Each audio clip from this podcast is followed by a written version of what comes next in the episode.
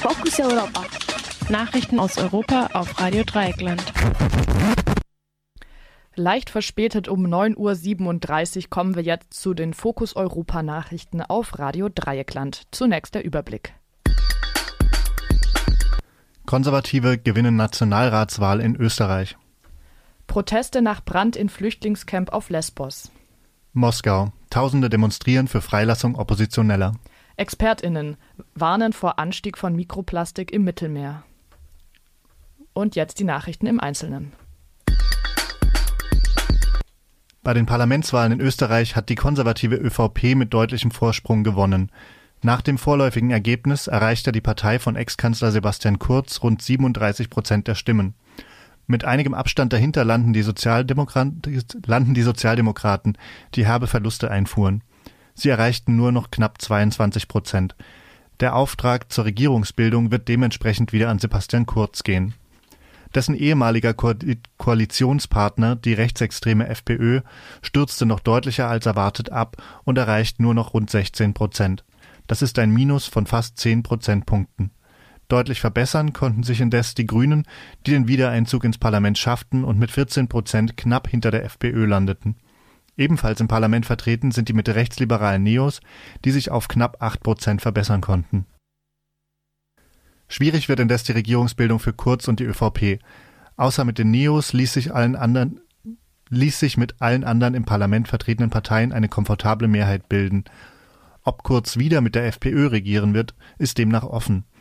Die erste Regierung Kurz war über die sogenannte Ibiza-Affäre gestolpert und im Mai nach einem Misstrauensvotum abgewählt. Der damalige FPÖ-Vorsitzende Heinz-Christian Strache hatte bei einem inszenierten Treffen mit einer angeblichen russischen Investorin unter anderem Staatsaufträge gegen Einflussnahme auf die Medien versprochen. Das Endergebnis konnte noch vor den derzeitigen könnte noch von den derzeitigen Zahlen abweichen, weil die Briefwahlstimmen erst am Vormittag ausgezählt werden.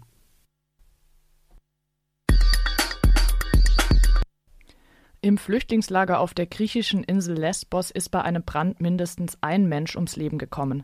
Das Flüchtlingshilfswerk der Vereinten Nationen spricht dagegen von zwei Toten, einer Frau und ihrem Kind.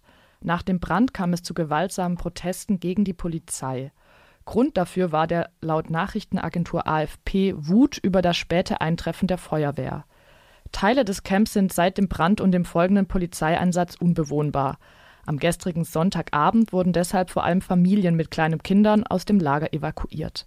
Das Lager auf Lesbos ist, wie alle anderen Lager auf der griechischen Insel, auf den griechischen Inseln seit Jahren völlig überfüllt. Ursprünglich für 3000 Menschen ausgerichtet leben dort derzeit 12.000 Personen, die nicht aufs Festland verlegt oder auf andere europäische Städte verteilt werden. Allein im August kamen mehrere hundert Personen pro Tag auf Lesbos an.